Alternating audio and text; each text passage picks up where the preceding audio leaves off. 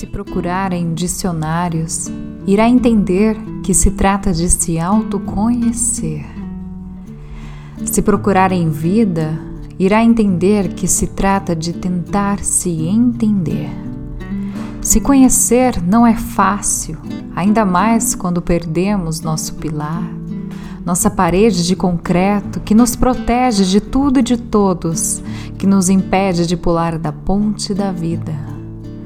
Quando essa parede quebra, racha, se desintegra, a gente tem que aprender a pisar com os próprios pés a saber o que é vida depois de tais paredes de concreto tanto nos consolar. E é através de momentos, de tempos, de palavras, de até mesmo moradas que a gente acaba aprendendo. A gente começa a dar risada, a falar de tanta coisa guardada, de se expor mais que tudo e esquece da falta.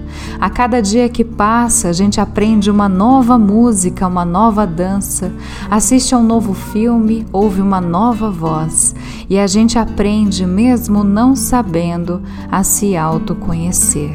A gente aprende novamente a viver.